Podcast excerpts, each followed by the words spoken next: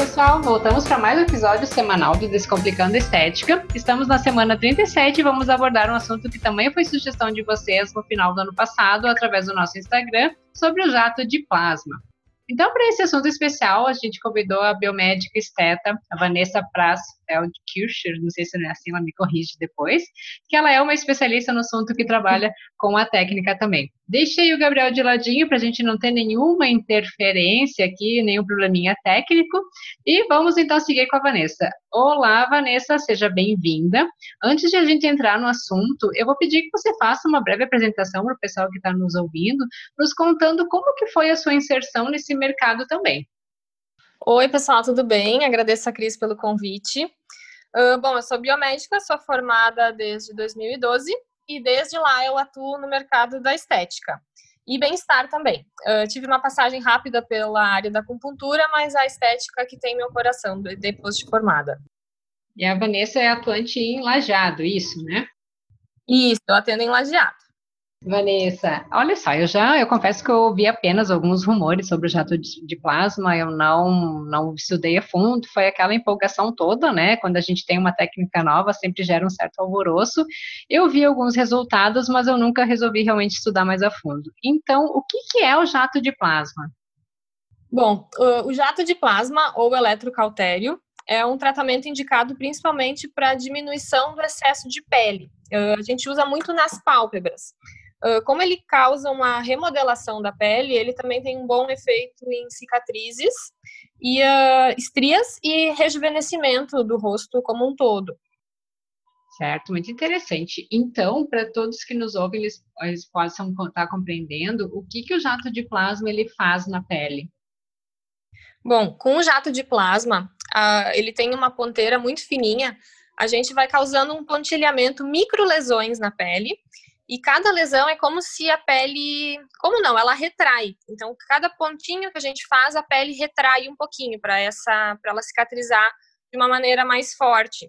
Então, essa lesão controlada e superficial uh, causa essa retração e esse um pontinho do lado do outro acaba fazendo um efeito lift.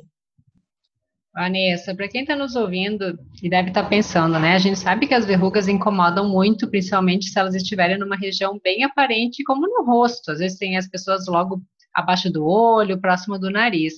Eu já vi alguns profissionais utilizando a técnica para remoção dessas verrugas e de ceratoses também. Isso é possível? Tu realiza também esse tratamento? Uh, eu também já vi alguns profissionais fazendo esse, esse tipo de remoção mas eu particularmente não faço e não indico.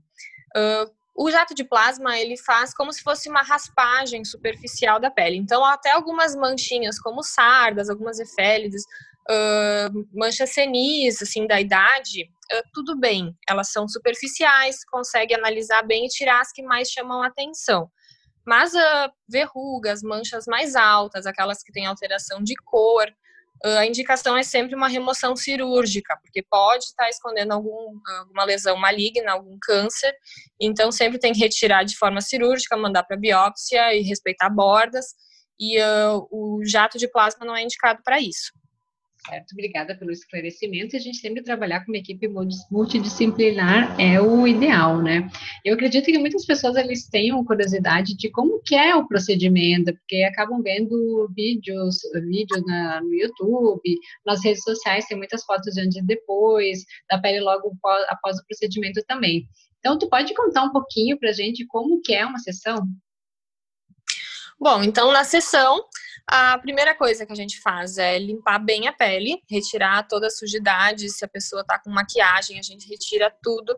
Depois de limpar bem, uh, é feita uma desinfecção com clorexidina. Como o, o jato ele emite uma corrente elétrica, esse, essa faísca pode é, ser explosiva, a gente não usa nada que seja inflamável. Então, sempre com clorexidina Depois da desinfecção, a gente faz a marcação da área que a gente vai aplicar, porque a, com a pessoa de pé, que daí a gravidade acaba puxando mais esse excesso de pele, deixando mais aparente, e quando a pessoa deita, então a gente tem bem marcadinhas as áreas que, que a gente uh, deve aplicar.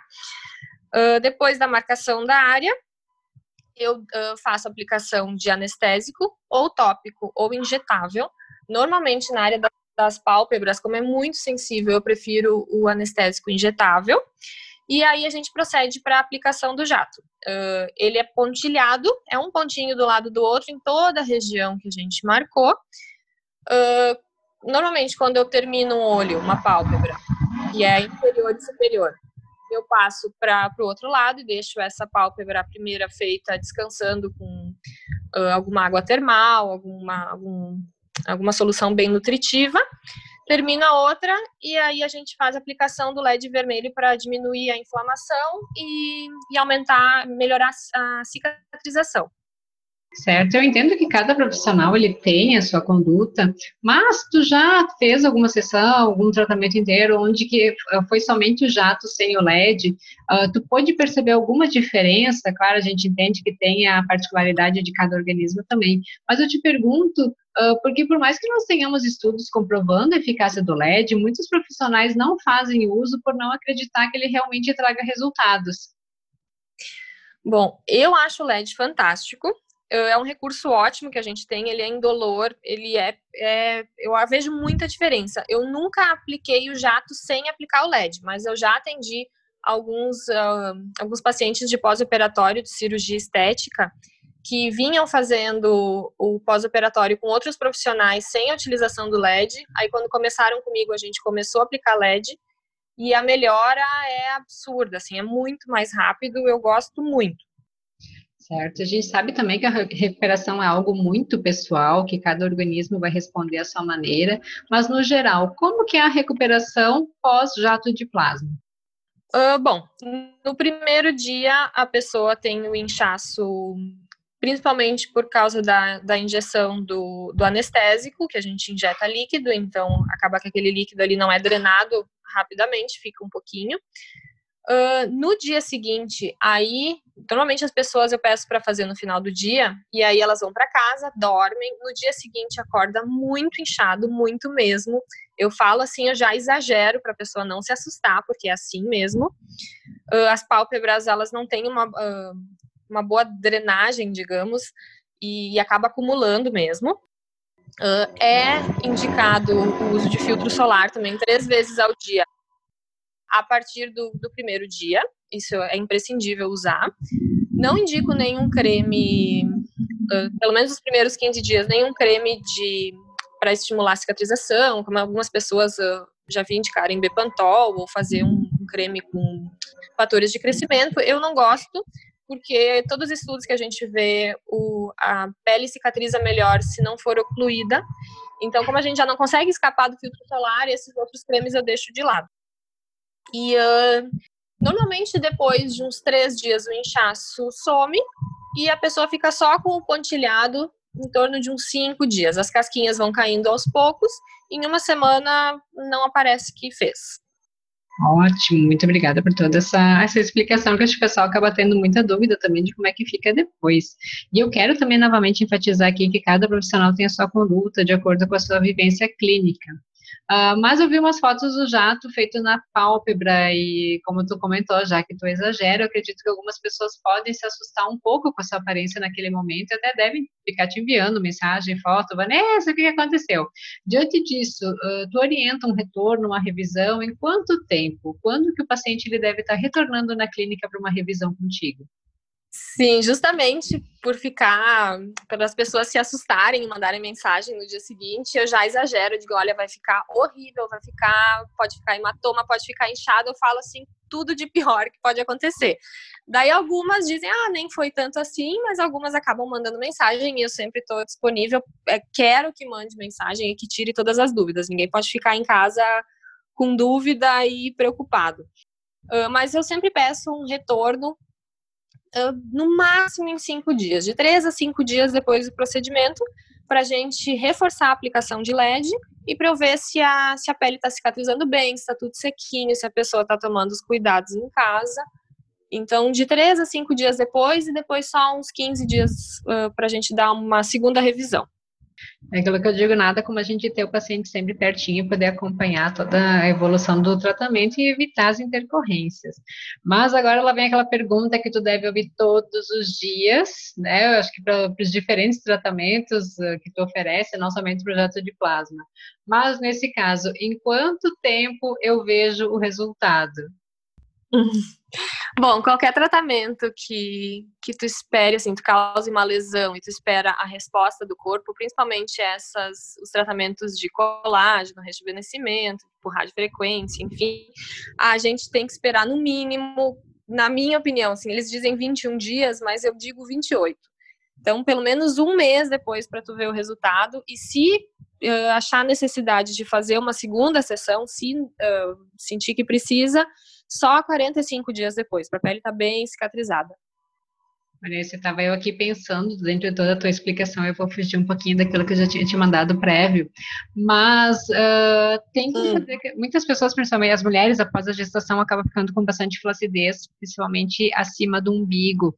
Tu já fez essa, esse tipo de aplicação? Ele tem muito risco de dar uma hiperpigmentação? Como é que funciona? Sim, eu já fiz essa aplicação, já fiz em mim, inclusive. E aí a área não é indicado para áreas muito grandes, mas aquela região só ao redor do umbigo, aquele umbiguinho triste, assim, já fiz. Uh, gostei do resultado. Tem risco sim de hiperpigmentação, porque as pessoas não cuidam tanto a questão solar no corpo, acham, ah, tô de roupa, não vai passar, e o tecido é fino, passa raios solares e mancha mesmo, e é uma mancha bem difícil de tirar depois. Uh, não é o que eu mais faço, eu prefiro usar algum bioestimulador de colágeno nessa área, alguma coisa diferente. Mas é uma opção se a pessoa estiver bem consciente dos cuidados pós-procedimento. É sempre aquela história, né, da gente trabalhar em conjunto com o nosso paciente, deixar tudo bem claro, mas cobrar que ele também faça a sua parte. E no caso do jato de plasma, uhum. quais que são as contraindicações? Bom, como todo aparelho que emite uma corrente elétrica, não pode ser usado em portadores de marca-passo. Uh, tenho algum cuidado com próteses, mesmo que sejam em outras regiões do corpo. Uh, grávidas, pessoas com infecções de herpes ativa no rosto, como a gente causa processo inflamatório, pode dar uma crise, uh, uma crise mais forte, demorar mais a curar. Uh, em cima de lesões suspeitas, como a gente falou anteriormente, lesões manchas altas, com várias cores que sangram, não se mexe. E eu, pessoas com problema de, de cicatrização ou de coagulação, que daí também entram os uh, diabéticos, né, descompensados. Outro ponto que eu gostaria de abordar contigo é sobre os homens, porque eles também estão mais vaidosos, estão se cuidando e muitos se incomodam bastante com a região dos olhos também. Como tem sido para você a procura por esse público? Uh, até assim, não digo que é metade, mas uh, em torno de 30%. Assim, eu acredito que seja porque eles têm mais receio do que as mulheres de fazer cirurgia. Então, eles buscam alguns recursos antes. Normalmente, eles não sabem que existem esses recursos, mas aí, quando eles descobrem, eles querem experimentar. E, e normalmente, assim, uma, uma procura diria que é de 30% a 70%. Assim, as mulheres 70%, os homens 30% do público para esse procedimento. Certo, Vanessa, eu quero te agradecer. Então, muito obrigada pela tua disponibilidade em estar esclarecendo essa técnica aqui para o pessoal do que acompanha Descomplicando. Você que é sempre uma, uma estudiosa e está gerando conteúdo informativo de grande valor para o teu público.